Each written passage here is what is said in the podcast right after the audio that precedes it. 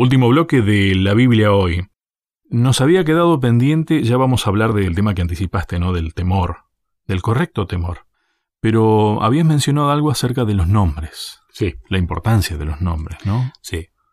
El capítulo 8 arranca diciendo, el Señor me dijo, toma una tablilla grande y con un estilete común escribe sobre ella tocante a Maher Salas Hasbash.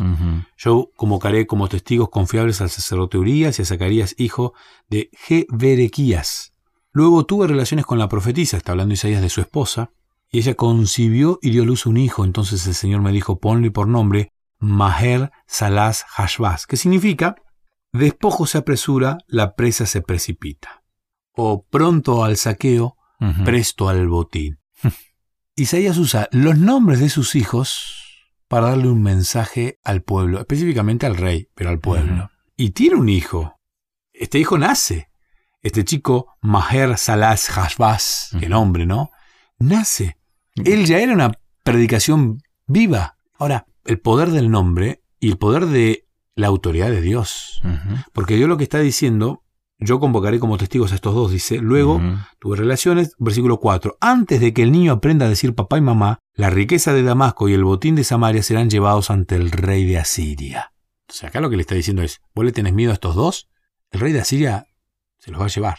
Antes de que este nene, que yo voy a tener ahora con la profetisa, mi esposa de paso, diga papá y mamá. Este no es Emanuel, este es No, otro. no, no, claro. No nos confundamos. Estamos hablando de... Este es un hijo de Isaías. Exacto. Emanuel es un hijo de una doncella. Ahora, Dios vuelve a lo mismo. Nos da los tiempos. Hasta en el mismo nombre le, le- le cuenta cómo van a ser las cosas, ¿no? Exactamente. Porque, a ver, eh, el despojo se apresura. ¿Quién se va a apresurar? ¿Quién está ahí atento para despojar? A Siria. Pero la presa también se precipita. O sea, vos, Se entrega. vos acá estás yendo a la boca del lobo. Exactamente. Te estás entregando. Eso creo que hace cuando los dos caminos esos confluyen, que los tiempos se acortan entonces. Van a ser tiempos cortos. A mí me gusta la exactitud y la Sí, no, cronología de, No, es impresionante. de Dios, ¿no? Que nos da con detalles, con fecha y lo pedagógico. Pero también después le dice, le da otro mensaje más con otro hijo. Y el nombre es, es curioso, ¿no? Porque le dice, pero un remanente volverá. Y acá, mirándolo, me imagino, ¿de dónde va a volver un remanente si, si estamos todos acá? Claro, lo que pasa es que no había creído que él se estaba precipitando a la boca del lobo y que el despojo estaba viniendo. Cuán profundo es Dios, ¿no? Con sus fechas, con sus cumplimientos, con su palabra. El poder de su palabra, ¿eh? A mí me gusta lo pedagógico, porque vos veías a los hijos de, de Isaías y era inevitable recordar la historia. Hasta para los hijos mismos de Isaías. Yo me llamo así porque nací en este contexto. Y ellos eran una predicación viva con su propio nombre. ¿Cómo te llamas? Un remanente volverá. Ah, vos sos hijo de Jehová salva. Yo soy hijo de Jehová salva. Nací en este contexto. Y en ese mismo capítulo, en el 8, que arranca con toda esta situación, vamos a, al versículo 11. El Señor me habló fuertemente y me advirtió que no siguiera el camino de este pueblo. Me dijo, no digan ustedes que es conspiración. Todo lo que llaman conspiración esta gente no es conspiración. No teman lo que ellos temen, Mm. ni se dejen asustar. Me encanta, ¿no? Porque dicen, no, no, no crean todo lo que, lo que dicen.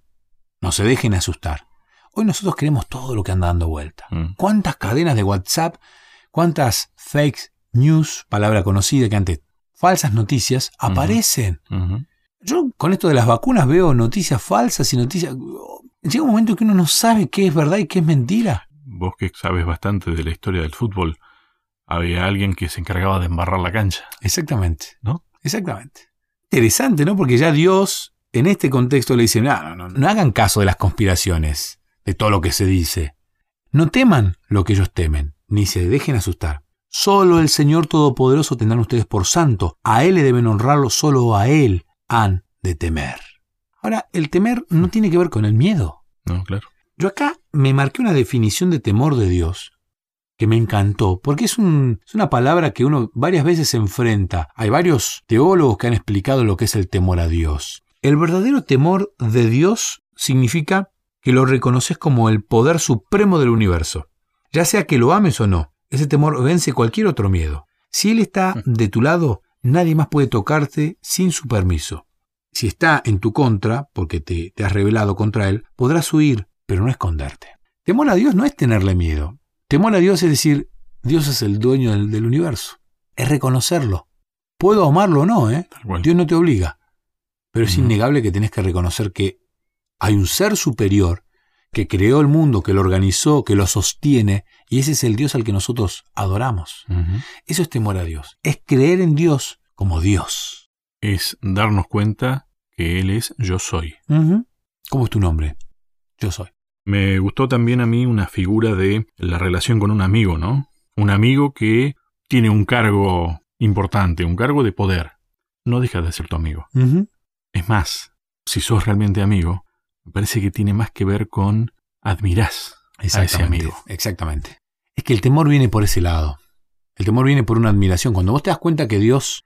eh, el otro día leía una frase, creo que es de Pascal, que decía, un poco de ciencia te aleja de, de Dios. Mucha ciencia te vuelve a Dios. Cuando uno empieza a estudiar la complejidad del universo, desde la astrología, desde la biología, desde cualquier disciplina que estudie al mundo, es innegable que uno no puede dejar de creer que hay un Dios que mantiene al mundo funcionando. Es innegable ver cómo el proceso de la Tierra se realizó con un Dios que la fue ordenando y organizando de tal manera. El cuerpo humano realmente es... Sí. Hoy hay avances, grandes avances. A mí me encanta ver los avances que hay desde la, desde la cuestión, desde la psicología, desde la psiquis. El poder de nuestra mente. Y cómo en nuestra mente se van desarrollando un montón de cuestiones químicas, eléctricas, Sí, sí. que terminan definiendo otras situaciones. Yo cuando veo todo esto, cuando veo a un científico eh, que te explica todo esto, claramente veo a Dios. O sea, yo no puedo creer que exista alguien cercano a la ciencia Mm. que se confese ateo. Es que tiene que ver con una decisión. ahí. Sí. Y Dios te va a respetar la decisión que tomes. ¿eh? Totalmente. Cuando uno mira el mundo animal y uno ve tanta perfección y también ve las consecuencias del pecado, wow. Cuando uno mira un paisaje, la naturaleza en su Mm. esplendor, claramente ve a un Dios supremo, poderoso, organizador, con buen gusto y con variedad. Eso es temor a Dios. Entonces no te queda otra que admirarlo. Y la admiración me gusta porque la admiración no tiene que ver con entender, ¿eh? Yo hay, hay cantantes que no, no entiendo cómo hacen para cantar como cantan, pero les admiro Sí. como cantan. Sí. Pero vos fíjate que si a esa admiración le sumás la amistad, a ese amigo poderoso, porque es amigo, no le tenés miedo. Te No. alegra que esté ocupando el lugar que esté ocupando y que además sea tu amigo. Admirás eso. Entonces, esa es la relación, me parece, de, de temor para con Dios. Fíjate que el enemigo de Dios, que maneja muy bien también la cuestión lingüística, Eh, nos ha llevado la palabra temor hacia el miedo. sí, sí, sí. Y claramente el temor, en su real sentido bíblico, tiene que ver con este respeto del que vos hablás, mezclado con el amor. Esos dos condimentos hacen de una relación óptima. Porque vos admirás a Dios y lo amás. Si Acaz lo hubiese admirado a Dios y lo hubiese amado, muchas veces uno ama porque admira. Mm, Y muchas veces uno admira porque ama. Pero claramente las dos tienen que ver con un conocimiento, como decís vos, con un caminar siempre con Dios. Cuando uno camina con Dios, yo no sé si me enamoré primero de Dios o es porque lo admiro, pero las dos van innegablemente de la mano. Y pasa en las relaciones de amistades, Sí, entre, amigos, cual, entre tal cual. matrimonio. Tal cual. La admiración es un condimento esencial y Sí. necesario para desarrollar sanas relaciones. Claro que ad- admiramos, admiramos cualidades de otros y las valoramos también. Bueno, acá perdió de vista esto y cometió graves problemas. Uno de los problemas que mencionamos hoy era la cuestión de, de sacrificar y de ir a escuchar a muertos y, y hacer cuestiones que estaban penadas, que estaban prohibidas para el pueblo de Dios. Y él fue a consultar a los muertos. Eso está allá por el capítulo 8, versículo 16 al 22. Y no quiero dejar pasar esto, ¿no? Porque esto es algo muy actual. Sí. Cuando uno deja de admirar a Dios, deja de amar a Dios, hasta escucha muertos. Es meterse en el terreno del enemigo. Exactamente. Es dejar de, consultarle primero a Dios y empezar a escuchar al resto.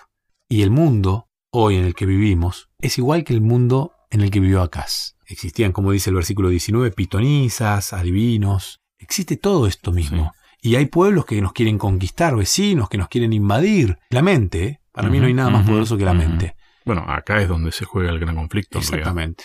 Viste que Isaías lo hemos presentado tantas veces como el Evangelio del Antiguo Testamento. ¿no? Yo he encontrado, por lo menos en esta serie de temas hasta ahora, mucho parecido con el Apocalipsis. Sí, Casi como que me atrevo a decir es el Apocalipsis del Antiguo Testamento. sí, sí. Porque, por ejemplo, en este término temor, La terminología es similar a, a Apocalipsis 14, ¿no? Temor y gloria. El mensaje de, de los tres ángeles. Es que el, el mensaje de Dios siempre... eh, Fue es- ese. Sí, siempre es el mismo. Los incoherentes somos nosotros. Eh, totalmente. Y Dios, como es un gran pedagogo, le busca la vuelta para que aprendamos por las buenas o por las malas. No nos provoca las malas. No. Las malas son consecuencias de no optar por las buenas. Las malas es la escuela que nosotros hemos creado. Exactamente. Bien, creo que no terminamos de cerrar el tema, ¿no? Queda muchísimo. Queda mucho por, todavía por esto. sí. Pero lo que sí se nos terminó el tiempo. Lamentablemente. Próximo encuentro. Vamos a hablar de Isaías capítulo 9 y vamos a hablar del noble príncipe de paz. Qué lindo título. Sí. Gracias, Sebastián. No, de nada. A cada uno de ustedes muchas gracias y hasta un próximo encuentro. ¿Querés que hablemos un poco más de estos temas? Me encontrás en las redes sociales, en Facebook como Sebastián Martínez, en Instagram como Pastor Sebastián Martínez. Te espero.